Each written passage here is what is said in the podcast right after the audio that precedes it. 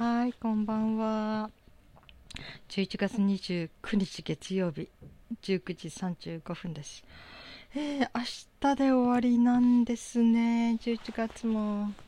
うん皆さんは、えー、月の30日までの月と31日までの月とすぐ言えますか？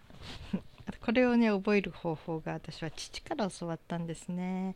父は明治36年生まれなのですごく古い覚え方をしていました。これを知ってる人そうあんまりいないんじゃないかなと思うんだけどえ西向く侍って覚えましょうと言われましたね。西向く侍で2月4月6月9月。で侍っていうのはね11って漢字で書いて侍って読むので11月。この月が30日までの29日もそうですね。西向くのにね。282930までの月です。これ以外が全部31ですね。この覚え方私とっても気に入ってます。意外とみんな知らないんじゃないかな。西向く侍はい。うん。語呂合わせっていろいろありますよね。いい国作ろう鎌倉幕府。1192年。それから、えー、あとなんだっけ、ゆくゆく人はベルサイユ。これはベルサイユ会議ですね。ゆくゆく、1919年。あとね、645年大化の改新と覚えたんだけど、645年と大化の改新はこれ語呂合わせじゃないですね。うん。なんかね、でもこの語呂合わせで覚えるってとってもね、覚えやすいですよね。私すっかりその語呂合わせはもういろんなものに利用してますね。うん。まあ、ダジャレとも言うんだけど。うん。本当にね。うん。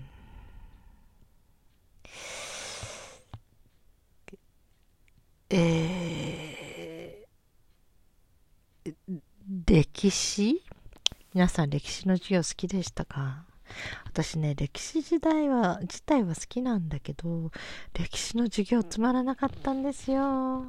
なんかね、先生がただ淡々淡々としゃあの説明して教科書を読んでるだけでね、もう眠くて眠くてね、もう時計見てたら、もう気が遠くなる感じしたんですね。もういつ終わるんだ、この授業とか、なかなか時計の針が進まなくて。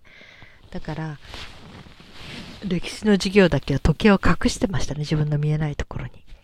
見てたらもう、えー、イライラしてくるので、うん、時計を隠して、もう、ただ、呆然と黙っても、無の境地になって聞いてましたね。うん、だけどね、歴史って本当はすごい、すごいことなんですよね。私、あのー、不登校の時にちょっといろいろとね、受験のために家で勉強してて、その時歴史のね、本を読んだりするのに、なんか歴史だけだとなかなかその気になれないので、あの、テキストだけだと、割とあの、漫画で読む歴史とかね、そういうふうにこう、面白おかしく書いてある、とっても楽しくね、うん。そういうのを借りてきては読んでたんですね。そしたらね、なんかすごく感情移入しちゃうんですよね。その主人公、それからその周りの家族、それからその死んでいった人たち戦で。なんかそういうことに思いを馳せてたら、なんか勉強どころじゃないんですね。感情が揺さぶられて、大変だっただろうなとか、ああ、しんどいだろうなとか、かわいそうになとか、いやー、頑張ったなとかね。うん、気持ち揺さぶられちゃって、本当になんか落ち着いて 勉強できなかったということがあってね。要するに全てそういう人間の出来事、えー、死んだ、生きた、生まれた、戦った、喜んだ、泣いた、そういうようなそのドラマが凝縮したものが歴史であって、まあ、庶民のことはほとんど書いてないけどね。うん、あの歴史に名を残す人たちのことしか書いてないけど、それでもその人たちの、えー、まあ事実だけ端的にね、書いてあるけど、でもそこにはどんなドラマがあったんだろうなんて思うとね、本当になんかただ無意味に暗記する気にはなれませんでしたね。うん。だからね、歴史ってね、本当にのめり込んだら結構大変なものかなって思っちゃいますよ。あの文学と同じくらい。うん、文学はね、本当に割とこう心を扱うのでね。うん。と言いながら私あまりその心の面で詳しい人じゃなかったんですね。うん。あの、私のことをよく知ってた修道長、あの、クラス担任だった人がね、小学校からずっと私のことを知っていて、日記も全部私の読んでいて、私もその人に出しては返事をもらったお手紙みたいにしてたんだけど、その人がね、あなたは、私大学もし行ったら何、何専攻したらいいだろうって言ったら、あなた日本文学とかがいいかもしれないわよって言われて、えーって、日本文学っていうか文学部の文学ね。うん、そうすると、この世の中は白と黒だけじゃないんだって灰色もあるってこともわかる。その割り切れないものこう人間の感情のようなねそういうものを学ぶことはあなたにとってとても大切なことだと思うし必要なことだと思うわって言われたんですね。ふーんとなんかそのあやふやなもの学ぶの嫌だなって思ったんだけどでもその言ってくれた言葉だけは覚えてますね。うん、そしてまあ私が不登校になってそれからいろんなことがあってもう自分の感情とかねいろんなことに翻弄されてそしてゆくゆくはもうカウンセラーを目指して心の勉強を始めて、それでやっと人の心がわかるようになった。少しね。それまでは、もう本当に心とか感情というものは私はね、無意味なものだと思ってたんです。人間に感情がなければどんなにいいかなって思ってて、機械のように動けたらもう社会やな、なんかね、すごくスムーズに回っていくし、本当にいいのに。だから自分に感情なんかなければいいのにって思ってましたね。だから中学校ぐらいの時もその感情があるばっかりに本当にできないいろんなことがもう傷ついたり怒ったり笑ったり自分の心の動きが激しすぎてね、まあ、特に思春期だったからね。おそらくそのせいもあるんだと思うんですよ。14、12、3、4歳ぐらいの時、うん、だけど本当に自分の感情を自分でコントロールできなくて、くたくたになってましたね。だからこんな感情がなければね、勉強だってもっと集中できるし、計画表立てたらその通りにできるのにって思ってましたね。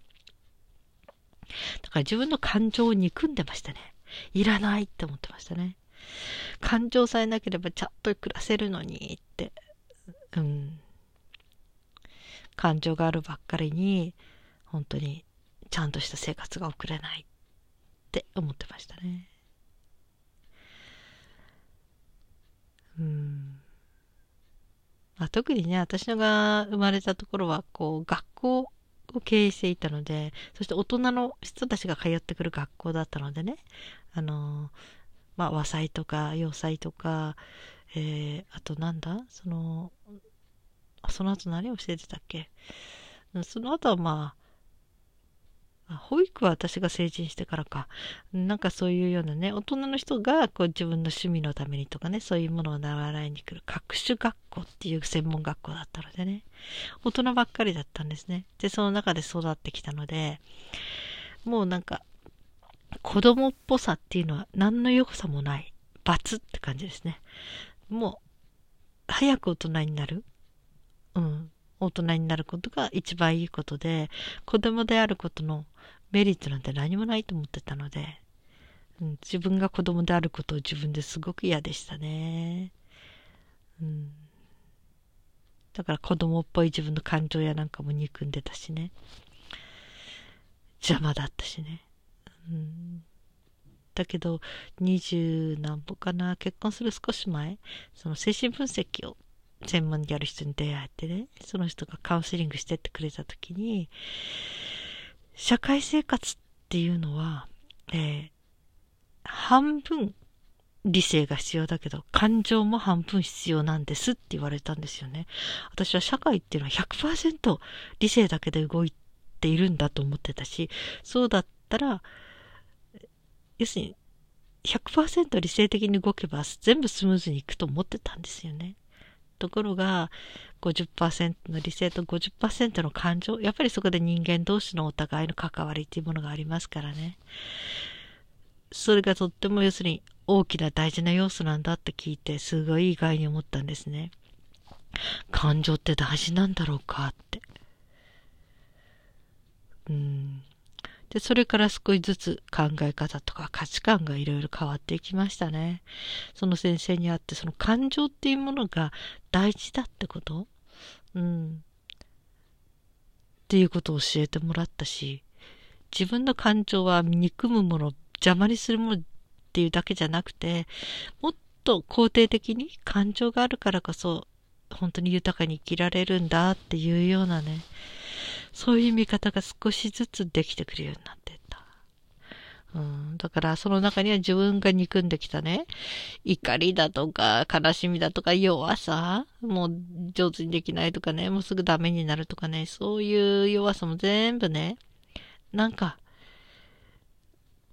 それも自分なんだなーって、それも愛しいものなんだなっって思えるようになっ行くことを望みました。それが本当にできるようになったのはもう50過ぎてからかしらね。うん。そしてもうすっきりこう、そこからもう、なんか、殻を脱ぐように楽になれたのが、還暦過ぎてからですね、60過ぎてからですね。もう、こう、おばあさんになっちゃったらどうでもいいじゃない？みたいな感じで。うん。もう何も格好つけることないし、って思って、すごく楽になりましたね。うん、私は私でしかないんだし、私は私の良さもあるし、悪いところもあるけど、これで私はいいんだって、スポーンって思えるようになった。うん。長かったですね、ここに来るまでがね。やっぱりそうなってくると人に対する見方も変わってくる。まあ、どんなことやったり、どんな人であっても、ああ、それもありかもね。なんか、そんな立場だったらそう思うかもしれないな、とか、絶対こうあるべきだとかいう考え方があっても、世間的には絶対それは正しいって言っても、うーん、そうとばっかり見えないんじゃないとか、それから、えー、それは絶対良くないとか言っても、いや、でもね、ありがそういうことだっていいんじゃないかな。そういうのがあってもって、こんな感じになってきたんですね。うん。なんか、何でもかんでも、あるがままに、それはそれでいいのかなみたいなね。うん。私の好きなね、カウンセラーの先生がね、よく言ってたんだけど、起きてることは全て正しいって言ったんですね。うん、それは多分その、えー、殺人が正しいとか、そういう意味での正しさじゃなくて、要するに起きてることは起こるべきして起きているんだっていうね、いろんなことをその、えー、正しいっていうのはそれが絶対いいって意味じゃなくて、要するに、なんていうかな、起きてることは、要するに起こるべきして起きてきましたことなんだから、それについて、こうじゃなければよかったのにとかね、なんかそういうことで悔やむ必要はない。すべてその流れの中で必然的に起きてきたこと。うん。だからそれについて悔やんだり、必要以上に自己嫌悪に落ちることはないんだよって、そっちの方を強調したいというかね。うん。起きてくること、起きていることは全て正しい。うん。正しいっていうのはね、その語弊がある言い方だけどね。うん。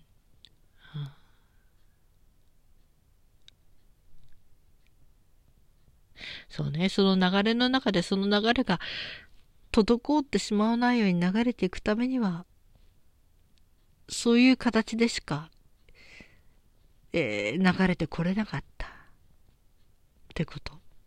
それをまず受け入れるってことなんでしょうね。うん。ダメだとかね。良くないとか、なんかそんなこと言ってたってどうしようもないんで。うん。あとはこれからどのようにしていったら、よりみんなが幸せになれるかなっていう方に、うん、シフトしていけばいいんで、うん。うん、なんかね、当に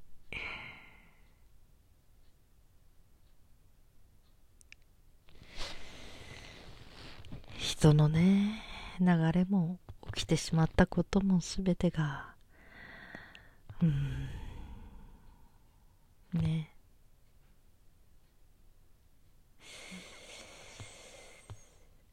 うんまず一旦受け入れるってことでしょうね。うん。はい今日はそういう話を取り留めもなくしてみました。はあ。残り1日の11月皆さん有意義にお過ごしくださいね。はい今日も一日お疲れ様でした。そして生きていてくださってありがとうございます。それではまた明日。